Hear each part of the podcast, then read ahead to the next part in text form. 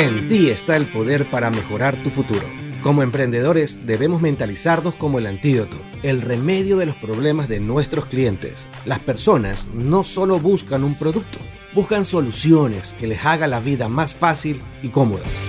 Acompáñanos en esta aventura del emprendimiento, donde escucharemos a especialistas hablar de sus experiencias en sus propios negocios. Hola, soy Ider Kimi de Neuroventas Latam y esto es Aprendiendo a Emprender. Aprendiendo a Emprender. Hola, ¿cómo están? Buenas tardes, casi noches. Es un gusto tenerlos aquí una tarde más eh, en Neuroventas EC. Hoy vamos a tener un invitado súper bueno, súper especial, eh, un experto en marketing digital.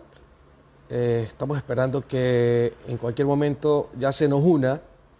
Hoy vamos a hablar de cómo emprender en tiempos de crisis, cómo emprender en, digital. Así que, por favor, no se vayan los que están llegando. ¿Cómo les va, Félix? ¿Cómo estás?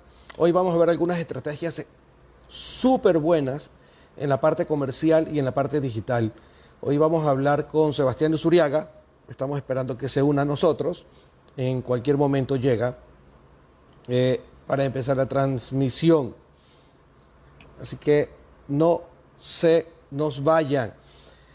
Hola, ¿cómo estás, Félix? Un fuerte abrazo. ¿Cómo te va? JC, un abrazo, JC Capi 18, 2018, ¿cómo te va? Un gran, abrazo, un gran abrazo. Por favor, no se vayan, esténse aquí. Estamos esperando a nuestro invitado de este, esta tarde. Hoy vamos a hablar sobre cómo emprender en el mercado digital. ¿Ok? Un abrazo con todos, ¿cómo les va? ¿Cómo están? Sebastián, hola, ¿cómo estás? Un abrazo. Bueno, eh, ya está llegando nuestro invitado. Un segundo. José, ¿cómo estás? Hola, Sebastián. ¿Cómo vas? ¿Qué tal todo? muy bien, muy bien. Qué bueno verte, hombre. Un abrazo. igual, a los años. Qué bien estar acá. A los tiempos, a los tiempos. Qué bueno verte sano y salvo. Así es. Saludos, Vivi. Saludos, Pau, que se conectó. Alejandro también por ahí. Ahí los veo que se están conectando también a mis conocidos y pues bueno, recibidos acá eh, para hablar de los temas que tú, que tú quieras, que tú creas convenientes. Estoy a las órdenes. No, sí. Bueno, déjame, déjame presentar para las personas que no te conocen. Eh, él es Sebastián Luzuriaga, él es director y fundador de la escuela SM, la primera escuela de, para preparar a community managers y de marketing digital del país. Personalmente, yo estuve ahí y les puedo decir que es una excelente escuela, la recomiendo 100%. Actualmente ya abrieron su modalidad online. Eh, estás próximamente a abrir un curso, tengo entendido, el 22, si no me equivoco. Sí, sí, sí. Abrimos. Eh, hola, Vivi. Abrimos curso cada mes. Eh, Vivi fue parte y es parte de los instructores también de ahí. Eh, claro. Estamos por abrir curso de marketing digital y por abrir curso de community manager la siguiente semana. Bueno, siempre estamos abriendo cursos y también tenemos ahí por ahí algunos talleres intensivos que son más especializados, pero pueden preguntar a escuela y encantados ahí vamos a brindar información. Claro, lo, lo mejor de la escuela, aparte de sus instructores, que todos son de el más alto nivel, me consta, entonces no van a encontrar ahí a cualquier instructor, o sea, realmente son gente de peso. Eh, es una cosa extraordinaria. Y aparte de eso, ellos también ofrecen eh, el certificado, ¿cierto? Sí, sí, justamente, certificados avalados eh, por la CT, que en el caso de Community Manager. Y bueno, o sea, toda la info está en la página web. Eh, no, me gusta vender mucha escuela acá. ya que se, venda, sola, No, yo sé. Oye, a ver, Escuela SM es un éxito por sí sola, sino que igual me gusta a mí eh, que las, personas sepan que, que, los invitados que están aquí eh, no son aparecidos, no son gente que cree saber de marketing digital, sino que son personas que realmente saben de lo que están hablando. Y más que todo lo que vamos a hablar hoy día, que es emprendimiento, emprendimiento digital. ¿Ya? Aparte, Sebastián también es fundador junto a, sus hermanos de eh, eh, la agencia digital Altitude. Eh, tienen unos clientes súper importantes actualmente. Él es instructor de su propia escuela también y es conferencista.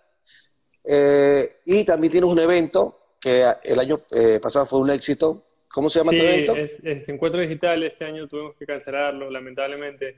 Saludos, Felipe. Ahí está uno, uno de mis socios en, en, un proyecto que estamos haciendo. Saludos, crack. Este, lamentablemente, claro, por el COVID ahora muchos eventos se cayeron y, tocó decir, bueno, vamos para abajo, pero hicimos por suerte un webinar gratuito para mucha gente y que reemplazó ese evento y que, nos fue muy bien, se registraron más de 500 personas. Wow, sí, pues sí, sí, me quedé fuera. Eh, sí, en dos horas en realidad, pero bueno, los videos... Me quedé fuera. En YouTube, los subimos a los videos y pueden verlos, están ahí en la cuenta Escuela SM, son videos muy interesantes también. ¿Están en YouTube? Sí, sí. No sabía. La verdad no sabía. Hoy, hoy, mismo, hoy mismo me meto a verlos. Genial, genial. Ahí para que refresques cosas de la clase.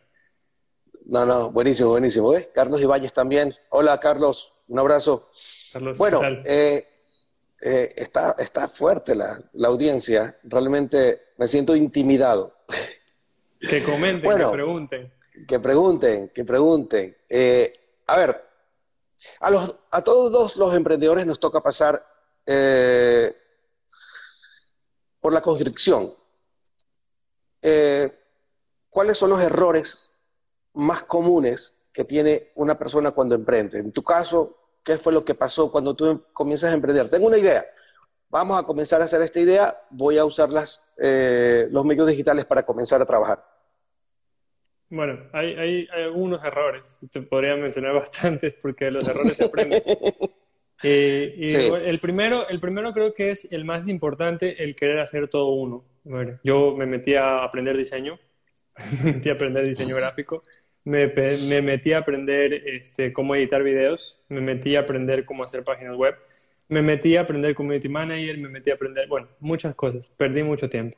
Y no te digo que no sea una experiencia válida a futuro, porque quizás ahora, digo, manejamos un equipo de 17 personas, cada uno en su área, pero me sirve saber por lo que aprendí, pero sí siento que me pude haber ahorrado mucho tiempo al no querer hacer todo yo en su momento, que fue al principio. Estoy hablando de hace cuatro años. Entonces, claro. al principio uno sí quiere hacer todo y piensa que uno puede hacer todo y yo siento que mientras más te rodees de gente especialista en el tema, pues mejor. Entonces, cuando nos dimos cuenta de eso, con mi hermano y yo dijimos, bueno, vamos a arriesgar un poco. Y lo primero que hicimos fue contratar a un diseñador. Dijimos, ok, vamos a contratar a un diseñador, a ver qué tal. Ok, después un community manager. Y después, poco a poco, el equipo fue creciendo en áreas que quizás nosotros creíamos, con decirte yo ahora ya casi no doy clases. Entonces, es, la idea de que tú puedas estar un poquito dirigiendo hacia dónde quieres que vaya el negocio y, justamente que ese emprendimiento se haga realidad. Si tú vas a estar haciendo todo el tiempo, eh, querer hacer todo, pues creo que no te, va, no te va a dar resultado la idea que tienes en tu cabeza. O sea, entonces lo, lo primero que podemos apuntar es no querer hacer todo uno mismo. Sí, no querer hacer todo uno mismo. Y la otra cosa que por ahí puede ser importante es que muchas, muchas personas esperan resultados inmediatos. Y ahora está pasando muchísimo, ¿sabes? Ahora está pasando que mucha gente quiere el e-commerce y quiere el e-commerce para tres días y ya quiere ventas. Y solo tenía presupuesto del e-commerce, o sea, solo tenía ese presupuesto de, no sé, ponte en la cabeza que un e-commerce puede costar 500, 800 dólares.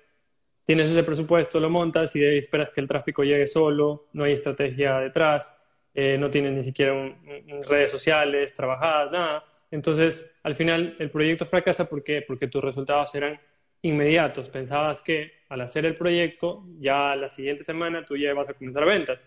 Y la gente se choca con esta realidad que no tiene estas ventas y dice y le echa la culpa al internet, al e-commerce y dice esto no es lo, mismo, lo mío, pero en realidad no es eso, no hubo planificación, no se, no se esperó un poco el tiempo y, y por eso sucede esto. Perdón, se está cayendo esto un poco. es que se, me rompió el, se, me rompió el trípode. Estoy haciendo así cosas que no, tienes idea. Estoy poniendo hasta lo que. Hasta pluma estoy poniendo aquí atrás, pero bueno. Oye, oye, no te imaginas lo que yo tengo como trípode. Bueno, por lo menos se asienta y está como que no se mueve el mío, déjame decirte. yo no tengo el trípode. Mira, mira. Eh, bueno, mira, se rompió.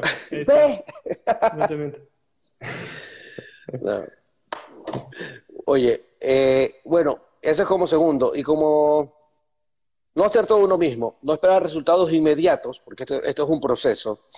Eh, sí. tercer error, que sea una cosa que... que, Tercero, no arriesgar. Normal. no invertir.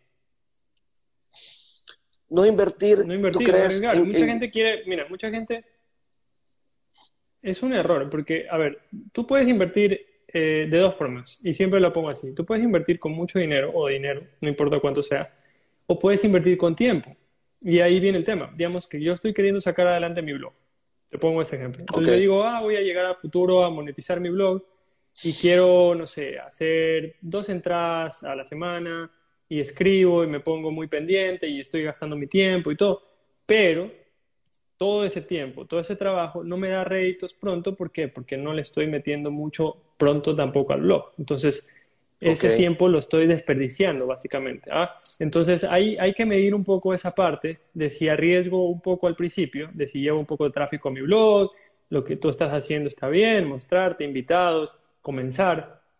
Pero además, sí se necesita un poco de, de apoyo en el crecimiento. Entonces, a veces puede ser por medio de publicidad, por medio de influencers, pero, pero no invertir, no arriesgar, si es como que te estanca un poco y, le estás dando espacio a la competencia para que lo haga más rápido que tú. Entonces, esa idea valiosa que tú tenías, por ahí se ve estancada porque no, no fuiste tú el que arriesgó. Entonces, siempre va a haber esto de que, de que hay que invertir también. O sea, no es porque sea digital no hay que invertir, se invierte bastante.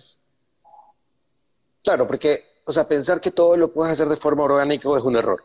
O sea, tienes que ser un crack y sacar unas cosas, pero demasiado subliminales y locas como para que un solo post tuyo coja y, se vuelva viral y que, te, y que te coja y te lance al estrellato. Y vamos con lo que tú estás diciendo. Ok, tienes que ser un crack. Y ahí dijiste tú, tienes que ser un crack para que el contenido sea bueno. Para hacer un contenido bueno tienes que pensarlo muy bien, tienes que trabajar muy bien la audiencia, tienes que estar estudiando muy bien en qué momento van a reaccionar, tienes que ser constante para que salga bien. Entonces se trabaja algo con tiempo y al final, supongamos que no gastaste en dinero, pero estás gastando en, el tiempo, que al final, no sé, pues hay que valorarlo también, porque no puedes así es, por tres meses, cuatro meses sin estar recibiendo nada. O sea, es así. Así es. El hecho que sea tu pasión no significa que no tengas que valorar tu tiempo, porque a veces cuando uno hace lo que le gusta, simplemente pasa el tiempo y uno ni lo siente que es trabajo. Así es, lamentablemente así es. Entonces tenemos que, tenemos que todo es con planificación, o sea, nada se hace así nomás. Y obviamente van a haber errores, obviamente todo el mundo te va a decir arriesgate, hazlo, hay oportunidades, que eso sí, no lo voy a dejar de decir. Pero en cambio, si es que tú no, no valoras que, que el invertir y el arriesgar un poco, eh, también un poco, pon un poco de dinero, o sea, pon un poco de ti. O sea, ¿qué estás arriesgando? Si estás cómodo y no estás haciendo nada, probablemente no estás creyendo tanto en el proyecto. estás esperando que los resultados lleguen solo, pero no estás tú siendo capaz de arriesgar en ese proyecto. Entonces, se comienza por ahí, por arriesgar. Yo arriesgué, mi hermano arriesgó, nosotros no, no, estábamos trabajando en otra cosa, nosotros estábamos decididos 100% a que vamos a montar una escuela y vamos a alquilar una oficina y vamos a ver cómo sale, pero ya está, o sea, al final si es que nos iba mal, pues perdíamos ese dinero de, de, alquilar, de comprar computadoras. Entonces, si bien es cierto, lo fuimos haciendo poco a poco, ¿no? conscientemente de que se van llenando cursos, compro una computadora más, se va llenando cursos, compro hasta llegar a a las computadoras que tenemos. Al, pero al, final de cuentas... al punto de que llegaba a veces que ya no había, no había cupo, ya no había dónde sentarse. sí, porque ya, bueno, ya el negocio estaba andando. Pero al principio igual se arriesga. Y, yo creo que eso le falta a muchas personas. O sea, sinceramente yo me topo con gente que, ah, quiero, quiero esto, quiero el otro. Y yo, bueno, ¿estás dispuesto a invertir en esto en tiempo, hacer, no sé, cinco publicaciones diarias, eh, perdón, eh, semanales, a, montar tu página web, hacer tu blog, todo esto, y la gente no está dispuesta a eso. Entonces, hay que ser conscientes de que marketing digital no es solo una cuenta de Instagram y que las personas te pueden, pueden llegar por muchas formas, o sea, pueden llegar por Google, pueden llegar por YouTube, y hay que analizar muy bien todo esto antes de montarse una estrategia y decir, bueno, vamos, a, vamos acá. Bueno, hay mucha planificación de promedio. Siempre hay que coger sentarse y comenzar a planificar, eh, muchos dicen una hoja de ruta o una hoja de planificación, como quieran llamarla, y sentarse a escribir qué es paso a paso qué es lo que tú vas a hacer. Porque si tú no planificas y no te pones fechas en los cuales tienes que ir cumpliendo cada uno de, de, tus objetivos, eh, no va a pasar nada, porque si tú no pones fecha, simplemente eso se queda en el aire y va a pasar, como que nunca sucedió. Así es, así es. Entonces, eh, tú tienes que tener metas en tu cabeza y al principio tienen que ser metas alcanzables, ¿no? Lo que siempre te recomiendan. Reales. Pero, pero, claro, pero, pero de ahí en adelante siempre hay las metas, o sea, no, no dejes de lado eso, no lo vas a hacer porque el vecino lo está haciendo y ahora estamos viendo mucho eso quizás. Estamos viendo que todo el mundo dice, ah, metámonos a hacer esto, metámonos a hacer lo otro, pero, pero ¿qué quieres lograr con eso? O sea, ¿qué esperas alcanzar en tres meses? ¿Qué, qué necesitas? No, no, ya sabemos, yo creo que la mayoría ya sabe que los seguidores no son todos, o sea, hay una cuenta eh, como la mía personal, que tiene menos de 3.000 seguidores, creo, y que tiene mucho más engagement que cuentas que tienen 20.000. Y que, Así es. Y que resulta que a mí me contratan por esos posts que pongo. Entonces me dicen, ah, una asesoría y por aquí debe haber gente que por ahí me, me puede contactar y me puede decir, Sebastián, necesito esto y lo otro. Y es el, el objetivo que tú tienes por, por, la cuenta que estás haciendo y por el contenido que estás haciendo. Pero hay otra gente que piensa que hay que hacer contenido para ganar los fans y eso también está muy, muy mal, porque en realidad eh, de los fans no vas a comer, o sea, de, los likes tampoco vas a comer. Tienes que tener un poco de estrategia detrás y ver qué es lo que a ti te interesa proyectar dentro de, tu negocio, ¿no? Digital. Claro. Ahora, digo una cosa, eh, ¿qué tiempo, para las personas que emprendan en digital, qué tiempo es, eh, toma poder despegar? O sea, supongamos que tienes un presupuesto bajo, limitado eh, para digital. Imaginemos que tienes 100 dólares mensuales, que yo creo que para muchos es bastante. Eh, pongámoslo 50 dólares mensuales para gastar en, eh, en estrategia digital. ¿Tú qué tiempo crees que, le, que puede tomar despegar el negocio en, redes sociales? Depende. Y, te voy a decir algo. Depende mucho del producto, porque a veces también creemos que en digital se vende cualquier cosa. Y, nosotros vendemos colchones y vendemos bien, déjame decirte, vendemos por, por e-commerce y vendemos una cifra súper considerable que en algún momento ni nosotros mismos creíamos que íbamos a poder lograr eso para nuestro cliente. Pero, pero ¿a qué iba con esto? Hay personas que no, ni siquiera han evaluado cuánto se vende su producto eh, físico y no saben, salen así al aire a ver cómo va a salir en digital y que el proyecto está bien, pero el producto también puede ser la causa de que no te esté yendo bien, o sea, el precio del producto puede ser alto, no está siendo competitivo, eh, no estás dando valor agregado. Entonces, por estar en digital no quiere decir que vamos a tener la solución eh, hermosos o cosas así. Entonces, al final hay estrategia detrás para los productos que son más difíciles y obviamente mientras más alto el precio y mientras más difícil de vender, pues más publicidad habría que ponerle. Pero eh, cuando hablamos de, tiempos para emprendimientos, sí te puedes saltar un proceso de generar marca, de arriesgar, de, montarte un negocio físico. Y esa es la ventaja del digital, ¿no? No tienes que comprar cosas, tu casa está digital. Hay gente que yo le recomiendo, oye, no tienes página web, no tienes cómo comprar la página web, ok, comienza a vender por Instagram, comienza por vender por WhatsApp, business, ¿no? Y al final, eh, en WhatsApp Business tienes un catálogo, tienes una presencia muy buena, la gente tiene confianza, se ha acostumbrado, las personas se han acostumbrado a vender por, a comprar por digital y a pasar la, la, tarjeta de crédito sin ningún problema. O sea, tenemos datos que de verdad te compran de todo lado con tarjeta de crédito aquí en Ecuador.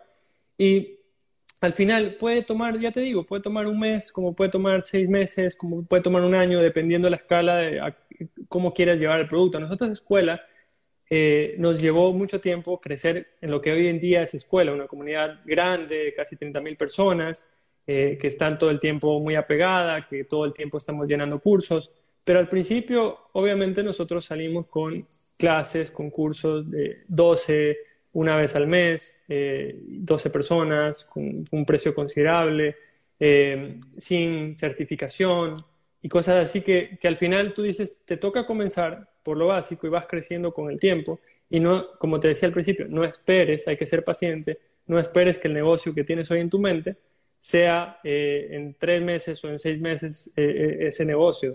Tienes que ir paso a paso. Claro, de ley. lo que pasa es que la gente es desesperada. Oye, ¿tú crees que el, que el, que el COVID ayudó ahorita a que la gente tenga más confianza y que tenga que se acelere más el proceso en la parte digital? aquí en Ecuador? van a pensar que esta pregunta es programada por el dato que te tengo, pero el, el pedido de, de, comercio electrónico, los pedidos de comercio electrónico a nivel mundial eh, aumentaron un 108%.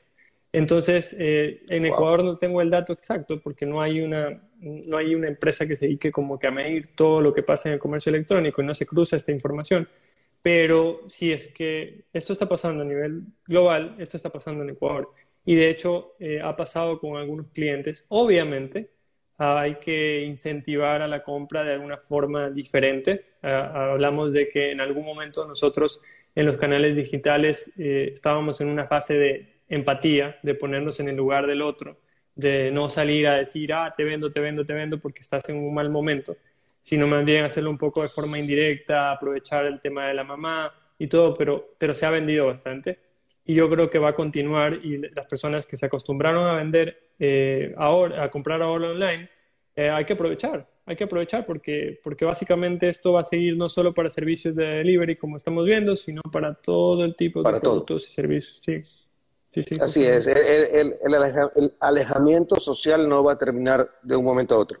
Y eso nos lleva a la parte digital, o sea, a tener mayor confianza, a usar plataformas digitales para poder realizar las compras.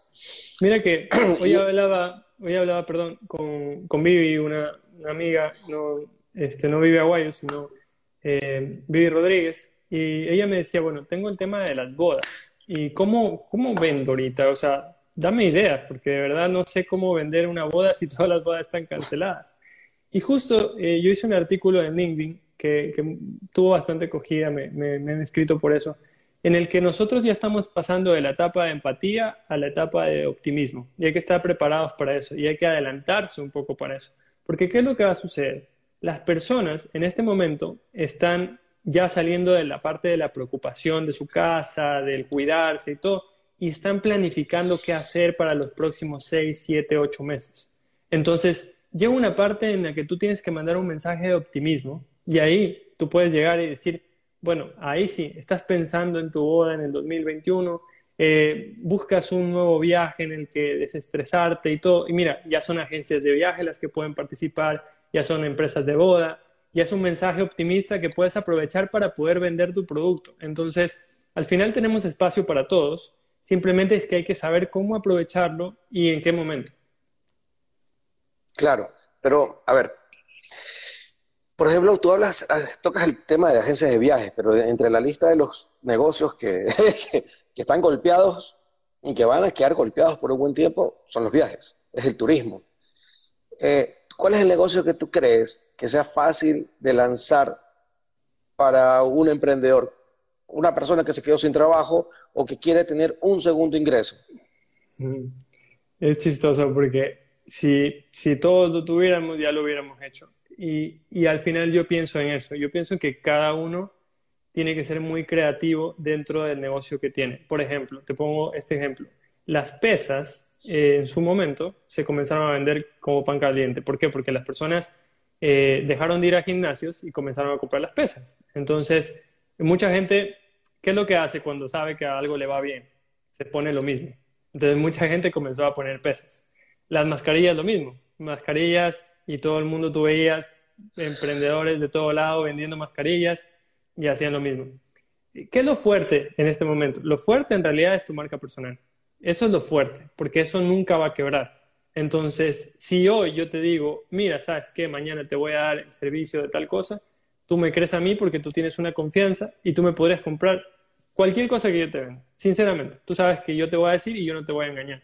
Entonces, es lo que sucede. Si tú trabajas con esa marca personal, hay confianza. Y esa confianza no es tan fácil de lograr con las empresas. Quizás puede tomar muchos años llegar a...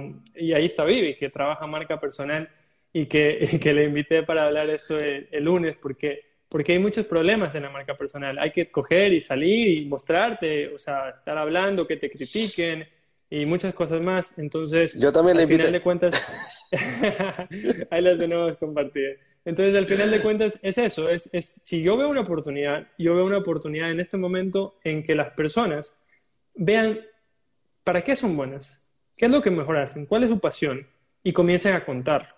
Y comiencen a contarlo a todo el mundo sin miedo. O sea, a ti te gusta ahorita entrevistar y te felicito, estás haciendo este programa, estás haciéndolo seguido. Ahora, lo que te recomendaría yo es ser constante, porque de nada sirve, y eso pasa mucho, que mucha gente empieza con un programa al día y después se deja un mes. Entonces se te cae todo lo que has construido. Entonces eso también, la constancia es clave en lo que estás haciendo, en lo que está, en lo que estamos, por lo que estamos pasando en este momento. De nada, Vivi. Está dando las gracias a los dos. Vivi, es una crack, ella es demasiado linda. A ver. Te cuento una experiencia con Vivi, por si acaso. Eh, Vivi, Vivi, yo ya la conocía bastante tiempo y todo. A mí me invitaron a esta charla de influencers para dar a 700 personas. Yo nunca en mi vida me había parado más de 700 personas. Entonces, eh, bueno, ni, ni 100, la verdad, porque yo era grupos pequeños, grupos pequeños y solo universidades, que esto, que lo otro. Y, le decía a Vivi, la llamo y le digo, oye, estoy muerto de nervios, no sé qué me pasa, tengo que dar esta charla, ayúdame, porque Vivi es experta para esto.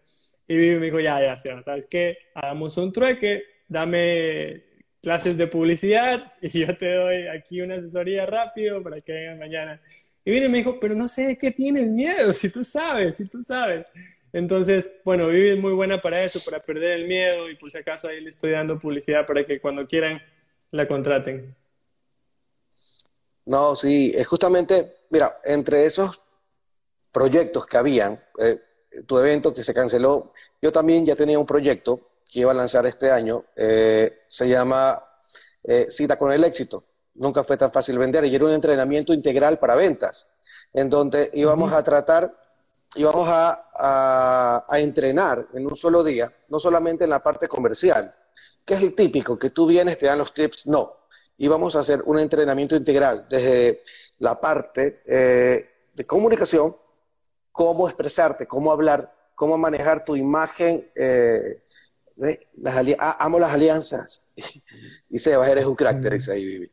¿Ya? Eh, y también lo que es la imagen. Y yo había hablado con Vivi, justamente. Ella iba a ser parte de, la, de, de los conferencistas para, para, para el evento. Iba a traer a alguien de afuera, obviamente iba a estar yo, iba también a haber un, un coach financiero que nos iba a mostrar cómo hacer eh, presentaciones financieras realmente atractivas para la gente. Entonces, todo eso estábamos integrando, iba a ser una cosa increíble, lo tenía programado para septiembre, pero ya con esto ya se hace. Pero mira, ya, ya quedó para el próximo año por supuesto. Hay oportunidades, hay oportunidades, ahora tú decides si sí o si no, pero muchas personas se han echado para atrás en muchas cosas, pero también hay personas que han salido en este momento. Y, y es interesante porque hoy en día todos somos creadores de contenido, todos podemos escribir algo, poner algo, compartir una foto, y por ahí una estrategia que yo podría recomendarles a las marcas es que utilicen a las mismas personas para apoyarse en su estrategia de contenido. Es decir, hay algo que se llama en Estados Unidos User Generated Content, que es básicamente lo que pasa cuando eh, Starbucks eh, tiene estas fotos que sube la gente sin que le digas nada. Entonces, hacer este tipo de, participaciones, de concursos, para que las personas se acostumbren a apoyar a tu marca, puede ser algo bueno para aprovechar en este momento para momentos futuros. O sea, a veces, a veces uno dice, estoy pensando que esto ahorita no da. Ya, pero bueno, si no da ahorita esto, ¿qué podemos hacer para que a futuro me gane, o sea, me gane hoy la confianza de estas personas para que a futuro me compre. Entonces, siempre estamos en, posición de poder hacer algo y eso es lo importante. O sea, la mentalidad tiene que ser siempre esa. Sí, claro, sí, la mentalidad siempre está, de ver cómo igual realizar ¿Cómo le das la vuelta? que tienes entre manos. Exacto. Justamente. Así ¿Cómo le das la vuelta? Sí, justamente. Es época de ser creativos y la, y la vuelta se la di haciendo esto, ¿sabes? Porque estoy chuzo, este año no voy a poder dar la conferencia, pero yo iba a dar la conferencia en Euroventas. Eh, yo tengo 25 años en la parte comercial. Tú sabes que yo soy vendedor, soy vendedor de medios de comunicación y tengo 25 años haciendo esto y me he entrenado siempre para ventas. Y me entrené contigo en la parte digital porque eh, también hago mi, mi parte digital, pero mi fuerte es la parte comercial. O sea, zapatero a tu zapato, dije un momento, vamos a lo mío. Y, y me decidí eh, eh, realmente a, seguir lo que conozco, que, son las ventas. Eh, es más, justamente ahorita estoy escribiendo un libro y, haciendo algunas cosas, pero pero decidí hacer esto justamente para poder compartir con las personas, compartir un poco de información, ya que no hice el gran evento, hacer pequeños eventos pequeños con gente que conozco, gente que tengo confianza, que le puedo pedir que colabore conmigo, como tú. Y, está bien, aquí está estamos. Perfecto, está perfecto. Porque hay una cosa que también hay personas que cometen un error, que, que es hablar solo de ellos mismos. Entonces vas y tú dices, ah, eh, mira, somos neuroventas, mira, contrátanos, o mira esto, mira el otro, pero no das ningún contenido de valor. Y yo creo que los webinars, los lives, todas estas cosas nos han, nos han encontrado o nos han ayudado y apoyado en este tipo de contenido que estábamos necesitando. No, no, solo necesitábamos que nos digan, ah, aquí estoy, eh, tú puedes comprar mi producto, sino que también nos digan, mira, cómo te puedo ayudar sin necesidad de que compres, para generar esa confianza que cuando piensen en comprar, te compren a ti. Eso es lo que siempre hemos venido haciendo en la escuela y nos ha dado muy buenos resultados y creo que muchas personas hoy en día están haciendo lo mismo. Y es chistoso porque estaba hablando de, estaba hablando de, esto de que cómo emprenden las personas, cómo cambian, cómo son creativos. Y justo me salió eh, una persona que corre eh, maratones, me salió la publicidad ahí en los stories y puso, ¿necesitas un plan de entrenamiento? Escríbeme. Y te juro que en este momento yo estoy con necesidad de un plan de entrenamiento. Entonces, ese rato le escribí. Y aparte de aquí me, me encanta apoyar a, los negocios locales y todo, y, voy a hacer el plan con esta persona. Y, pero lo que voy es, eh, a lo que voy es esto. Si antes esta persona tenía que hacer planes físicos, se adaptó para poderlos hacer online y, y te da ebooks, te dice por WhatsApp, etcétera, y tú te acostumbras, no pasa nada. Al final, quizás la valoración no es la misma, pero tú también dices, bueno, aprovecho porque está dentro de mi presupuesto y puedo contratar a esta persona. Entonces, es cuestión de irnos adaptando. Yo sé que las cosas, los comportamientos van a cambiar, pero cada negocio debe ser creativo para poder salir adelante. Oye, Sebastián, dime una cosa. Para campañas, yo sé que hay una diferencia entre tipos de productos para, para promocionar de acuerdo a la plataforma, pero ¿qué prefieres, Facebook o Instagram? A mí me encantan las dos y siempre lo voy a defender. Siempre me hacen esta pregunta. Y hay gente que me dice, ah, me va mejor en Instagram. Está bien, está bien, te va mejor en Instagram. Pero es que yo, a ver, yo estoy muy acostumbrado a no medir por likes, ni por comentarios, ni por interacción. Nosotros eh, tratamos de medir siempre por conversión, que es distinto, es meterle el código a la página web y ver cuántas compras has tenido. Entonces, eh, yo te puedo decir, sinceramente, hay veces en que Facebook vende más que Instagram y se desaprovecha esa oportunidad por creer que el público de Facebook no es el público que te va a comprar. Entonces es chistoso, pero es que hay que medirlo. Cada negocio es distinto. Pero bueno. No, no, sí, ahí están. Ahí hay unos cuantos todavía. Ok. ¿Sabes, por qué te pregunto? Porque, a ver, he conversado con, con algunas personas esta semana, ¿no? Algunos dicen, no, el Instagram, el Instagram no sirve para nada, que, que no sirve para vender eh, mayor cosa. Eh, solo se inclinan por Facebook, ¿no?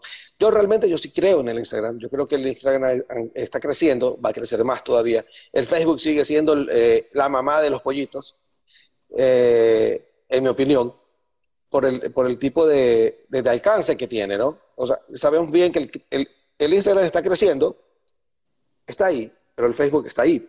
O sea, todavía hay en que en tamaño de seguidores, y hay una cosa aquí, es súper importante diferenciar esto, ¿no? Eh, si es que Facebook es el monstruo, eh, Instagram también es un monstruo, o sea, los dos son monstruos. El problema es que lo medimos el uno versus el otro, ¿no? Y al final, yo no tengo presupuesto, ni la empresa claro, ni la empresa grande para poder llegar a todos los que están en Facebook todos los días. ¿Qué es lo que pasa? de verdad, es la realidad. Claro, es la realidad. Nos ponemos a medir por números totales de lo que tienen las plataformas, cuando en realidad deberíamos ponernos a medir por dónde está nuestra segmentación. Y, y, con el presupuesto que yo tengo, ¿cómo puedo hacer para llegar a esas personas que están dentro de Instagram buscando zapatos, por ejemplo? Entonces, ¿por qué me voy a pelear con todo el mundo y no voy a llegar a nada cuando tengo que pelear con el presupuesto que tengo, donde puedo pelear y donde sé que me van a dar las compras? Yo creo que ese es un error grande que se comete eh, en el pensar así como que muy, muy extenso, muy así al ojo, cuando en realidad hay que ver tu segmento, hay que ver dónde está tu target. Y, si no fuera así, por ejemplo, escuela no podría pelear con universidades o con NextU, que, que es de Open English, que es un monstruo, y al final tú estás peleando con ellos porque estás en el nicho que te corresponde. si escuela quisiera llegar a todo el mundo, pues probablemente no, no podríamos, no, no tendríamos el, resultado que estamos teniendo en este momento. No, claro, y eso que NetU son súper agresivos. Súper agresivos, pero tienen el, el presupuesto para poder serlo. Sí, entonces hay que siempre, como tengo el presupuesto, ¿qué estrategia puedo adoptar? Siempre. Y yo he visto que hay personas que les va muy bien en Instagram. ¿Por qué? Porque tienen poco presupuesto, pero ponen mucho contenido. Y acuérdate que la red de Instagram tiene mucho más engagement y mucho más alcance que Facebook todavía. Entonces, muchas personas aprovechan eso, muchas personas comienzan haciendo lives, comienzan haciendo eh, eh, estas entrevistas compartidas o un, sinnúmero de recursos que puedas hacer dentro de la plataforma. Y al final eso atrae a muchas personas y las envías a WhatsApp, cierras la venta y ya está. Entonces, es mucho más fácil, yo creo, sin tanto presupuesto, cerrar ventas en, Instagram. Pero cuando tienes presupuesto y me estás preguntando justamente de promociones y de publicidad, eh, yo apunto a la que mejor resultados dé. O sea, yo no me amarro con ninguna de las dos porque hay diferentes negocios y lamentablemente no tengo que medir cuál es la que va mejor y, ahí vamos. A ver, oye, engagement. Diles a las, puedes decirnos en cristiano qué es el engagement. Hay, un punto importante, antes de seguir, antes que respondas, ¿no? Eh, es importante para las personas que, que, quieren hacer negocios en digital que comiencen a, leer, que comiencen a educarse, comiencen a buscar artículos y comiencen a ver eh, el, lenguaje y cuáles son las terminologías que se usan dentro del mundo digital, para que se pueda entender el por qué es cada una de las cosas. Ahora, Sebastián, como es un educador de primera, nos va a decir el engagement en cristiano sin más ni menos. Interacción. Entonces, eh, interacción, el compromiso que tiene la persona contigo cada vez que tú publiques algo. Entonces, eh, hay esta métrica de engagement que te permite saber de tantos seguidores cuántos realmente están comprometidos. Y es lo que hablábamos. Tú puedes tener 20.000, 50.000 seguidores, pero puedes tener menos del 1% de engagement. No te sirve mucho porque no estás llegando en realidad a todos estos seguidores. Y puedes tener, no sé, 10.000 y puedes tener más del 5% de engagement, que son cifras que sí se pueden manejar y que tienes mucho más, más alcance. Entonces, al final de cuentas, el que las personas, sobre todo, reaccionen a tus comentarios, hacen que la cuenta y que tus publicaciones se muestren a otras más personas y te descubran otras más personas. Pero hay diferentes tipos de reacciones y ahí hay que medirlo, porque hay la reacción que es el like, hay la reacción que es el comentario, en Instagram hay la reacción que es el, compartir y la reacción que es el guardado. Y yo siempre he dicho, las que más mido yo son compartir y guardado. ¿Por qué? Porque realmente le están dando valor a las personas. El compartir, porque te dicen, además de que te leo y me gusta lo que tú estás poniendo, yo estoy dispuesto a mostrarle a otras personas que estoy contigo. Entonces el compartir es una métrica muy, muy, pero muy valiosa. Entonces, cada vez que tú veas en tu guardado, etcétera, y, el guardado también es una métrica súper buena dentro del engagement que puedes tú verificar. Si tu publicación es buena, debería tener un alto porcentaje de guardados y de compartidos. Claro, eh, el guardado es como, ¿qué será? Como, como, como un trofeo eso. Tener el hecho que alguien te guarde porque tu, eh, tu post, lo que compartiste, es tan valioso, tan importante que vale la pena tenerlo guardado para poderlo leer y tenerlo de referencia en algún momento determinado. Y te digo que es así, porque yo tengo guardado algunos posts de, escuela. Yo tengo guardado algunos posts, tengo algunos eh, eh es chistoso, de referencia.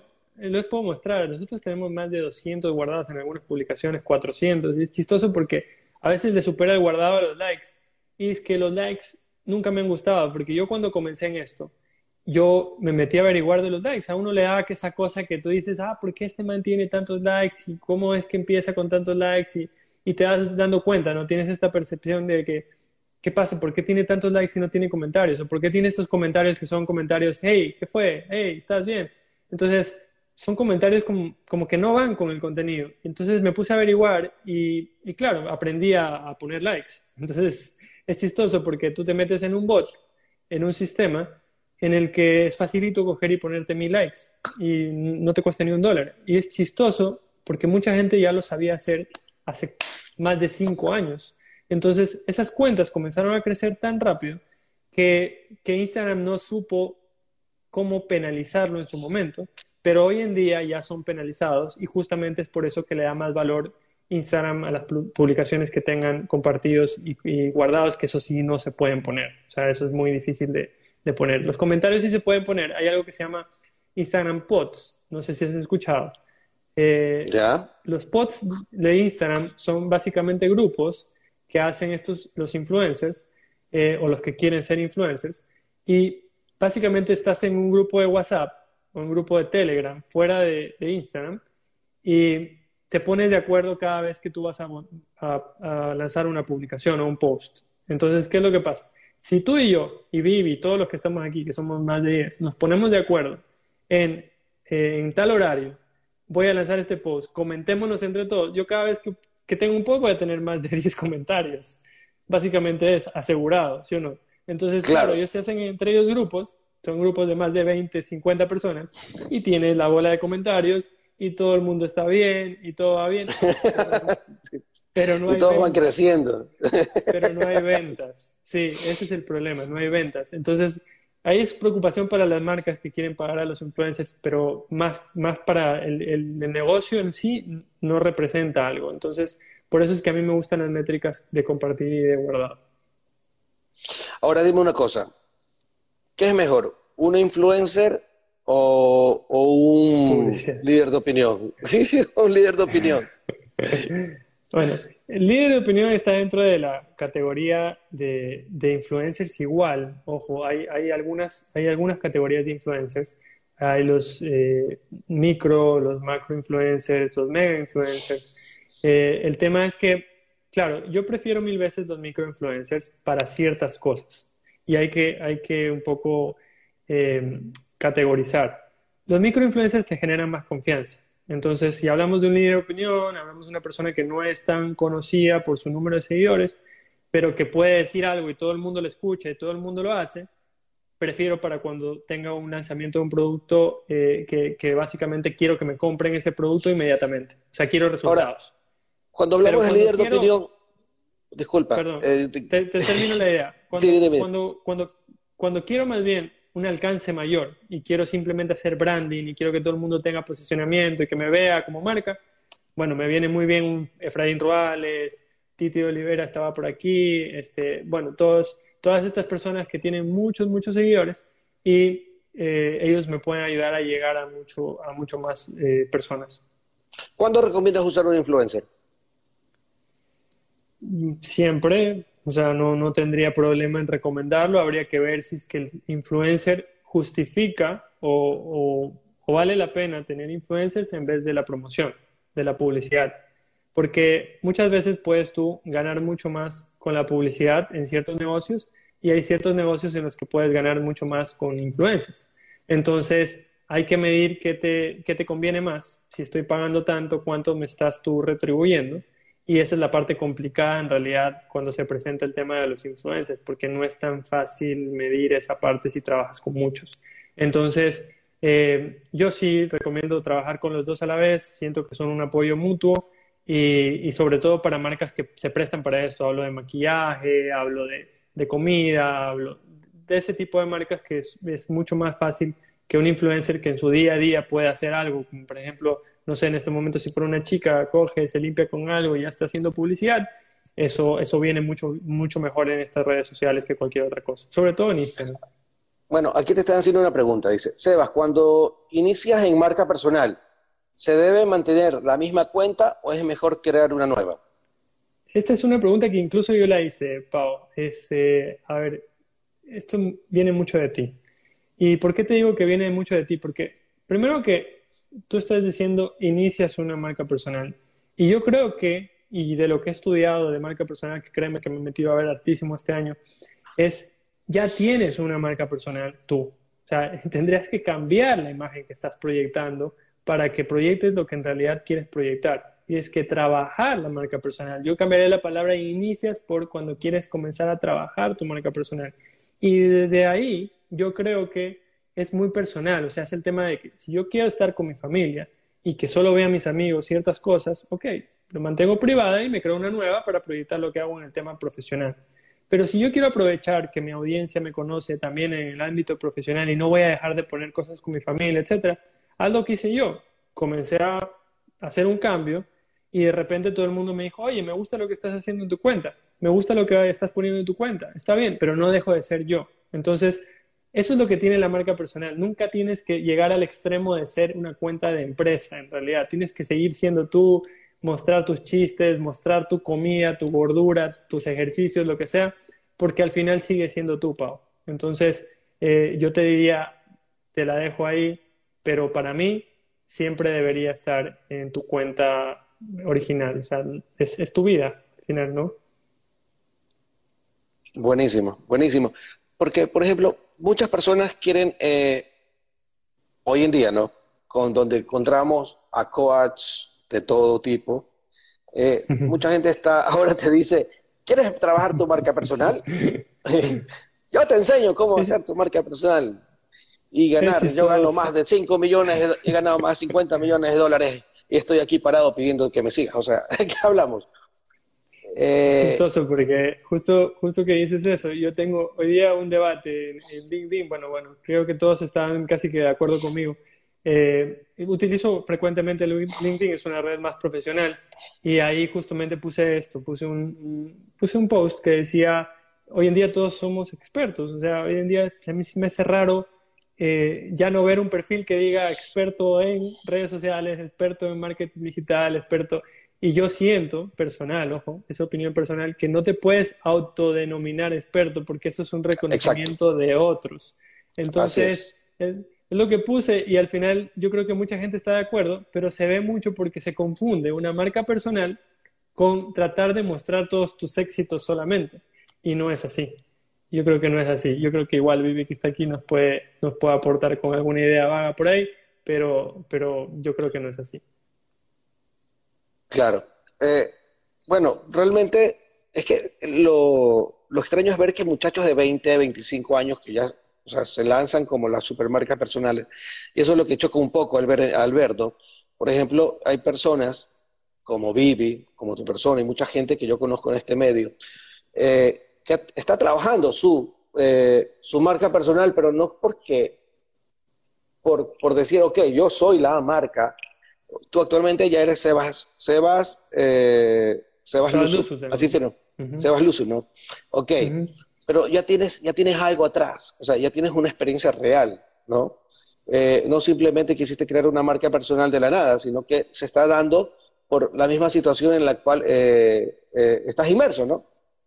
Ojo, ojo con eso. Yo no estoy en desacuerdo con que hayan personas que quieran trabajar su marca personal sin tener nada detrás. De hecho, yo me arrepiento no haberlo hecho. Y te cuento que esto es algo que dice Gary Vee muchísimo.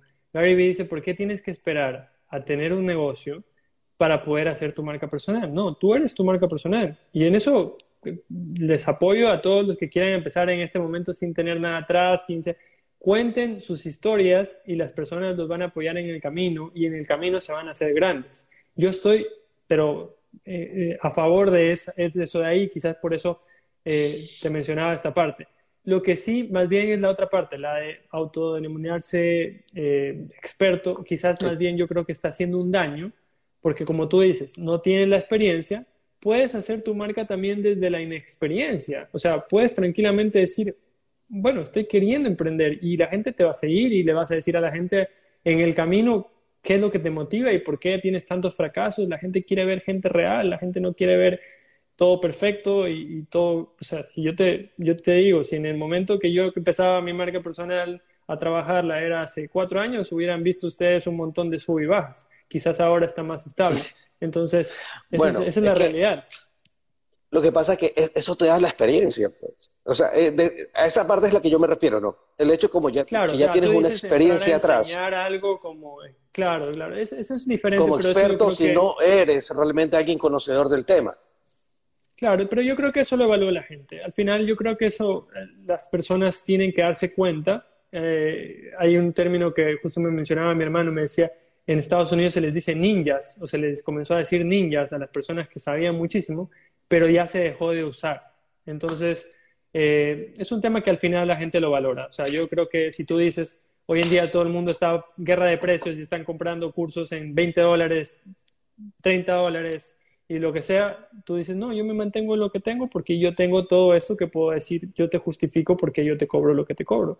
Y al final eso va a ser siempre eh, el tema de la percepción de la marca personal, ¿no? O sea, estoy hablando con esta persona, esta persona me da garantías, esta persona quizás no me da garantías simplemente porque me dijo que se puso mañana diseños bonitos y se puso a, vender. Entonces, es un proceso que yo creo que siempre vamos a encontrarnos con, con personas así. ¿Por qué toco ahorita tanto el tema de marca personal? Bueno, se dio realmente el tema. Es porque eh, muchas personas que quieren eh, lanzarse, no solamente por el tema de marca personal, sino por, por, lanzar un emprendimiento, un nuevo ingreso, eh, son especialistas en muchas, en muchas cosas. Puede ser contador, puede ser mismo doctor, puede ser, puede ser muchas cosas, puede ser técnico de computadoras. Entonces, son personas que de pronto pueden comenzar a trabajar eh, sus conocimientos, lo que ya saben, para presentarse al mundo digital y poder comenzar a tener eh, un ingreso adicional eh, para ellos, ¿no? para sus familias. Ahora, ese es el tema. Hay lo bueno que eres y cómo te proyectas del otro lado, ¿ya? Porque hay gente que es muy buena, de verdad, muy, muy buena en lo que hace, pero no es muy buena proyectándose. Entonces ahí es donde necesitas ayuda. Ahí es donde necesitas ir a Vivi, ir a algún curso, ir a alguna cosa y decir, bueno, quiero proyectarme como realmente soy, ayúdame a sacar todo eso que tengo. Porque yo veo mucha gente, como tú dices, mucha gente muy buena, doctores, especialistas, todo. De hecho, yo estuve capacitando eh, la semana pasada a, 10 ejecutivos de Pilsen, eh, bueno, cervecería nacional en realidad. Y bueno, uno era de Ecuador, el resto era de otras partes. Y justamente ese era el miedo. O sea, ¿cómo, ¿cómo, salgo? ¿Cómo me muestro? ¿Cómo muestro qué poner en LinkedIn? ¿Cómo muestro qué hacer eh, dentro de esa red social si yo no sirvo para eso? Entonces, pueden ser muy buenos, pero hay otra gente que, que quizás no tiene la experiencia de ellos, pero es muy buena haciéndolo, haciéndolo tiene ¿no? Haciendo, no, ya, ya, te digo, y del otro lado, en cambio, hay la persona que no tiene toda esa experiencia, pero es muy buena moviéndose en las redes, es muy buena vendiéndose, es muy buena, entonces, esa es la persona que le está ganando a la persona que, que tiene más intelecto, experiencia, pero quizás no se atreve. O sea, ese es el tema también. Hay que poner de las dos partes.